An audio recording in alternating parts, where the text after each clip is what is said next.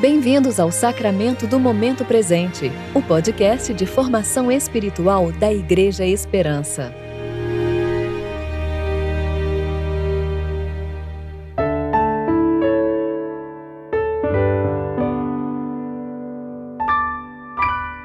Hoje é quarta-feira, 6 de outubro de 2021, tempo de reflexão do 19 domingo após o Pentecostes.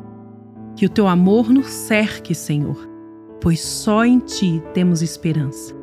Salmo 33, 22. Eu sou Júlia Ribas e vou ler com vocês a reflexão de Marcele Sales referente a Mateus, capítulo 5, versículos 27 a 36.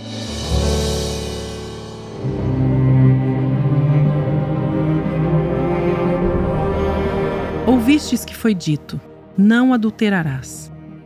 Eu, porém, vos digo que todo aquele que olhar com desejo para uma mulher já cometeu adultério com ela no coração. Se o teu olho direito te faz tropeçar, arranca-o e joga-o fora, pois é melhor para ti perder um dos seus membros do que ter todo o corpo lançado no inferno. Se a tua mão direita te faz tropeçar, corta e joga-a fora pois é melhor para ti perder uns dos seus membros do que ir todo o corpo para o inferno. Também foi dito: quem se divorciar de sua mulher, dele documento de divórcio. Eu, porém, vos digo que todo aquele que se divorciar de sua mulher, a não ser por causa de infidelidade, torna-a adúltera. E quem se casa com a divorciada comete adultério. Ouvistes também que foi dito aos antigos: não jurarás com falsidade, mas cumprirás os teus juramentos para com o Senhor. Eu, porém, vos digo: de maneira nenhuma jureis, nem pelo céu, porque é o trono de Deus, nem pela terra, porque é o estrado de seus pés, nem por Jerusalém, porque é a cidade do grande rei. Nem jures pela tua cabeça, porque não podes tornar branco nem preto um só fio de cabelo. Seja, porém, o vosso falar sim, sim, não, não, pois o que passa disso vem do maligno.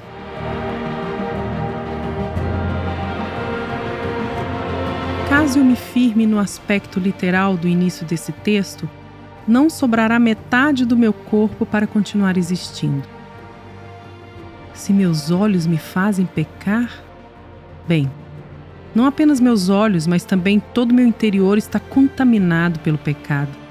Seja acordado, seja dormindo, a cobiça permanece cutucando minha carne pelo meu interior. Posso arrancar meu olho direito, que logo o esquerdo vai flertar com a iniquidade.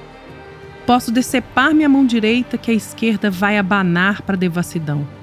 E minha boca? Mundo obscuro de maldade. Com minha língua posso proferir palavras de violência contra o meu próximo. E com a minha mente posso fabricar pensamentos impuros. Portanto, o que fazer diante de tamanha miséria e corrupção? Somente uma saída existe: aniquilar minhas vontades e viver pela graça de Deus.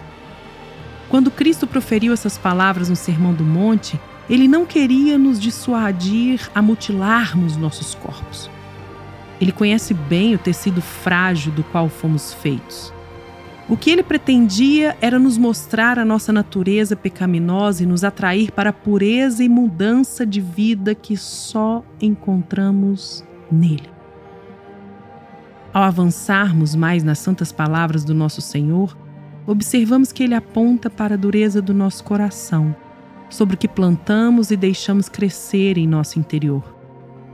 Ao falar acerca do divórcio e do juramento, Cristo também nos afasta das coisas aparentes e nos aproxima dos atributos mais profundos do coração humano.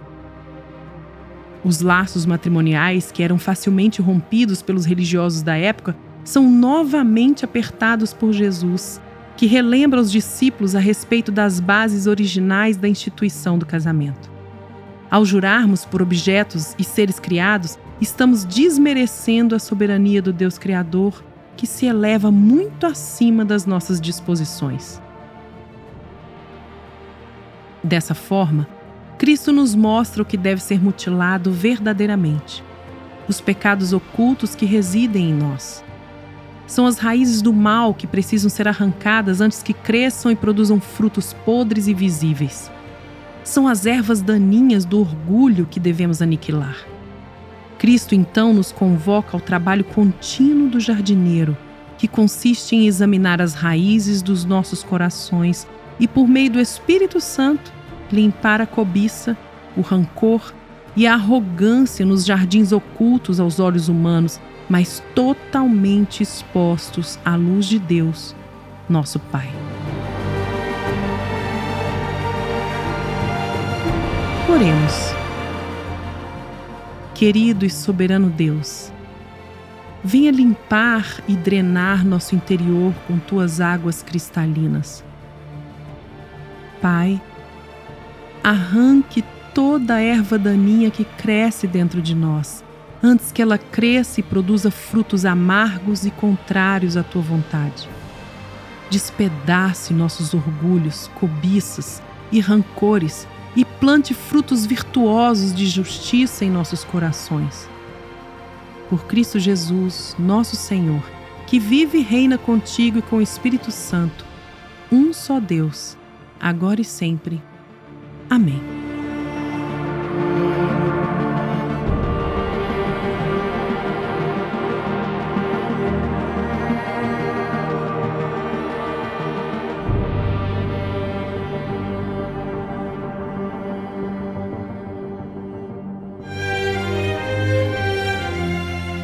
Você ouviu o Sacramento do Momento Presente, o podcast de formação espiritual da Igreja Esperança. Que a palavra de Deus habite ricamente em seu coração e preencha sua vida com sabedoria.